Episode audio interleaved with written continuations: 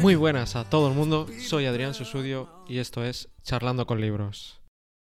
Hoy toca hablar del libro favorito de Taleb y de Tim Ferris, What I Learned Losing a Million Dollars, lo que aprendí de perder un millón de dólares. Y veremos el secreto que tienen en común los mayores inversores de la historia. Warren Buffett, William O'Neill, Jim Rogers, Peter Lynch.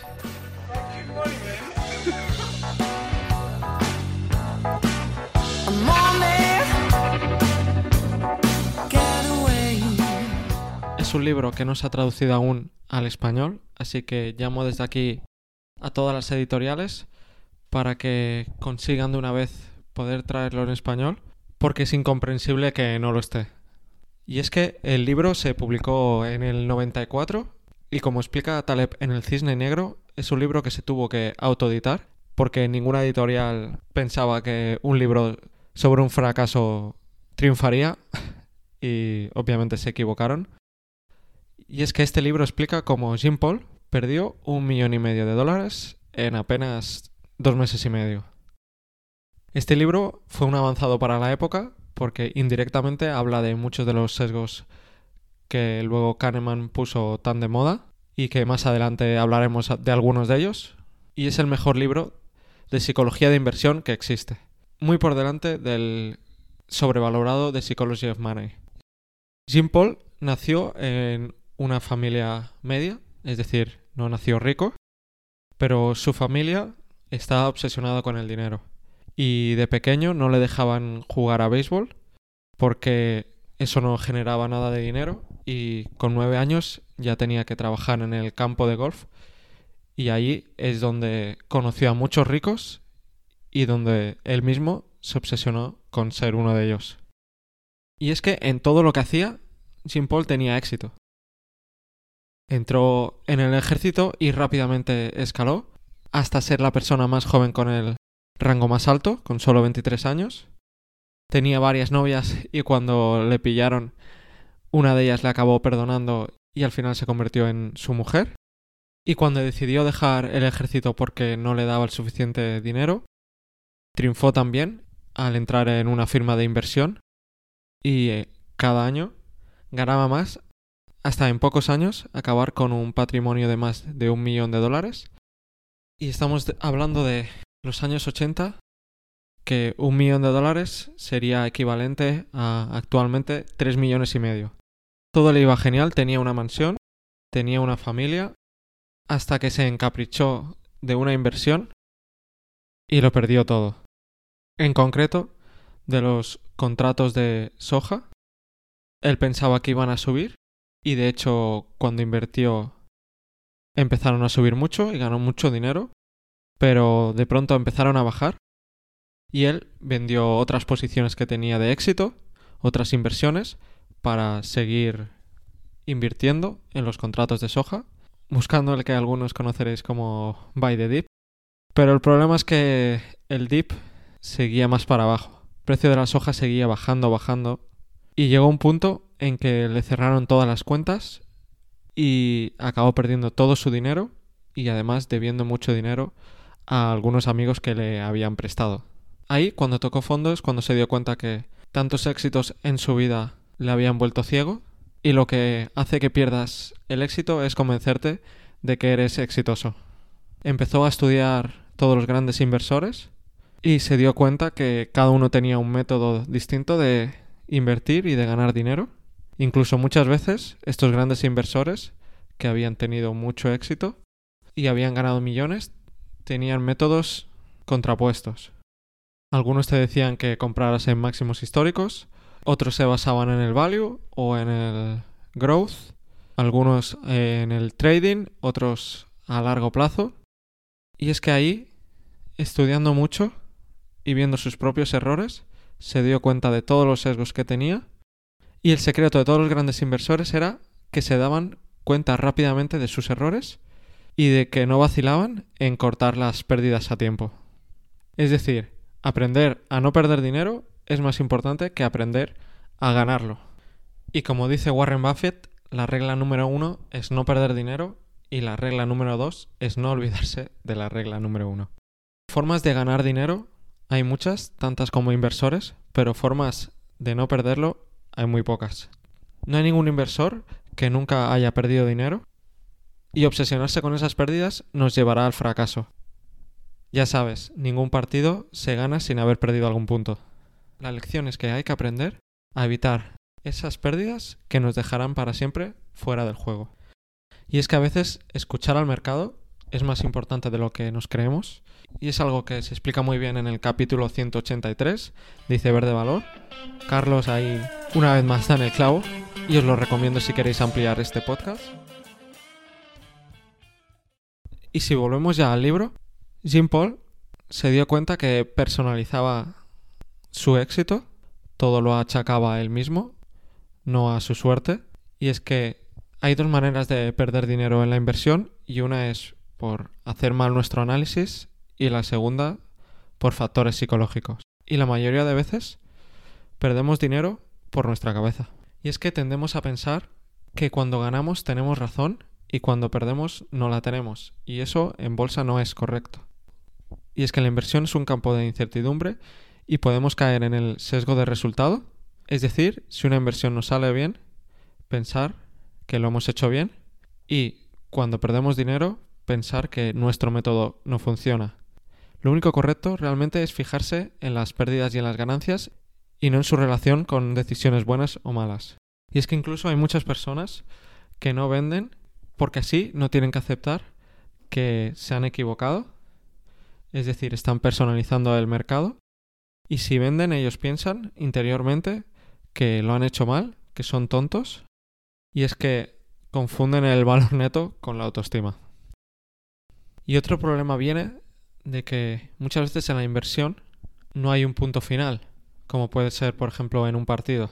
Es decir, puedes estar muchos años invertido en una acción sin que se acabe ese evento. Y eso hace que seamos mucho más propensos a caer en nuestros sesgos y emociones y de forma extensa.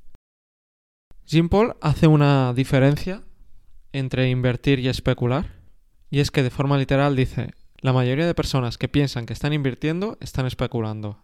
Y la mayoría que piensan que están especulando están realmente apostando. La bolsa y el casino solo se parecen en que podemos perder dinero, pero mucha gente las confunde y las trata por igual, y eso es un error muy grande. Jim Paul dice que la diferencia principal entre invertir y especular es que cuando inviertes estás buscando cobrar unos dividendos, unos intereses, un alquiler, pero en cambio cuando especulas solo compras ese activo esperando que se revalorice. Si compras una acción que no da dividendos o un piso y no lo alquilas, estás especulando.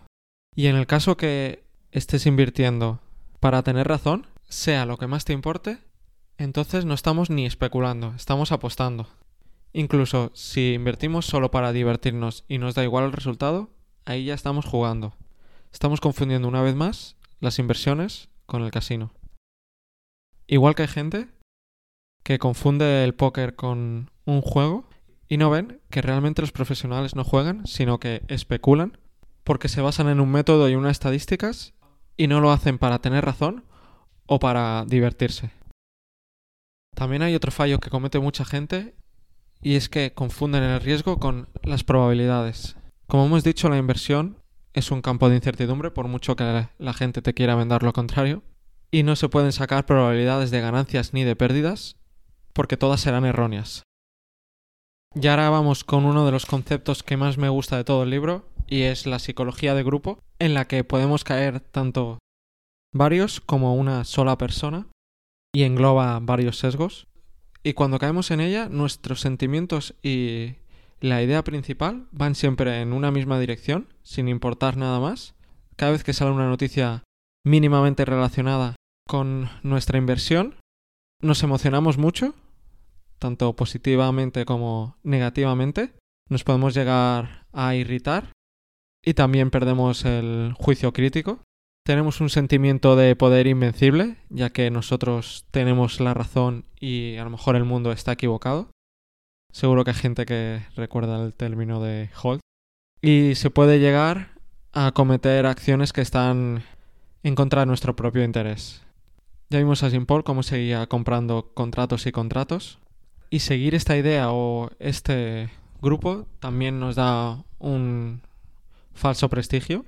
Estamos cayendo en el sesgo de autoridad. Y cuando vas a encontrar el mercado te sientes como un héroe.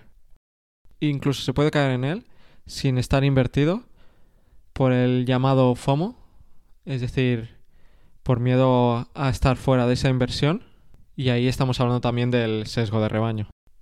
Por todo esto, uno de los consejos prácticos que podemos extraer es no estar en grupos de inversión de un sector en específico. Porque si estás todo el día con amigos o con personas que hablan positivamente de una inversión, se te nublará el juicio. Podemos estar hablando, por ejemplo, de los típicos amigos que solo saben hablar de criptos y obviamente te entrará FOMO, te entrarán ganas de invertir y no lo harás de forma racional. Y como este grupo podemos hablar de muchos otros grupos. Que si el growth, que si el value, que si las mineras. Y es que hay que tener mucho cuidado con ello porque somos las personas que nos rodean y a las que más escuchamos. Y para seguir con la parte más práctica, el autor recomienda seguir un plan y definirse. Es decir, elegir entre si eres un inversor o un especulador. Especulador desde el prisma que hemos explicado antes y sin connotaciones negativas. Y después de haber elegido si somos inversores o especuladores, tenemos que elegir un plan. Entonces, antes de empezar a invertir, tenemos que seleccionar un método de análisis, porque si no, de otra forma irás cambiando de, método para reforzar tu historia, para no caer en la disonancia cognitiva y para seguir en el mercado, pase lo que pase. Y aparte de todo esto, el plan también tiene que incluir unas reglas y unos controles claros, cuantificables, es decir, numéricos, nada generalistas, porque si no, te puede pasar que acabes yendo a, largo plazo, aunque en un principio no era tu idea. Y también caer en el sesgo de costo hundido. Bueno, con todo lo que he perdido no puedo ahora rendirme. De nuevo, estamos personalizando el mercado y cayendo en más sesgos. Así que este plan tiene que tener claro cuándo salirse de la inversión, tanto con ganancias o con pérdidas. Algo que ya vimos en el capítulo del libro que cambió mi forma de invertir. Y es que hay que tanto cuantificar como poner un plazo. Es decir, voy a largo plazo, a 5 años, y en 5 años me salgo. O por ejemplo, si esta acción sube un 50%, salgo. O si esta acción baja un 8%, como decía William O'Neill, me salgo, etc. Y lo más importante es que todo esto lo tienes que hacer antes de entrar en el mercado, porque si no, solo harás caso a lo que te interese para seguir dentro de él. Escribe ese plan, no lo tengas solo en la cabeza, y hará mucho más probable que no caigas en emociones, en miedo, en FOMO, en alegría, ni en los sesgos que hemos comentado. Por último, Jim dice que somos humanos y que evidentemente antes o después nos saldremos de ese plan. Y en esas pocas ocasiones que nos salgamos del plan, tendremos que analizar si estamos ganando dinero o si en cambio lo estamos perdiendo y cómo nos hace eso sentir. Si estamos perdiendo dinero y encima estamos pasándolo mal, ahí es cuando hay que volver al plan. Sin embargo, también afirma que si nos habituamos a salir del plan muchas veces, antes o después acabaremos como él. Acabó dándose cuenta que si no hubiera perdido ese millón y medio de dólares y hubiera seguido ganando dinero, lo acabaría perdiendo todo más tarde, aunque hubieran sido 3 o 5 millones. Porque no seguía un plan y se dejaba llevar por las emociones. Y hasta aquí el episodio de hoy. Os recomiendo mucho este libro. Además es muy cortito y la primera parte es como una biografía muy divertida Así que sin más, hasta la próxima.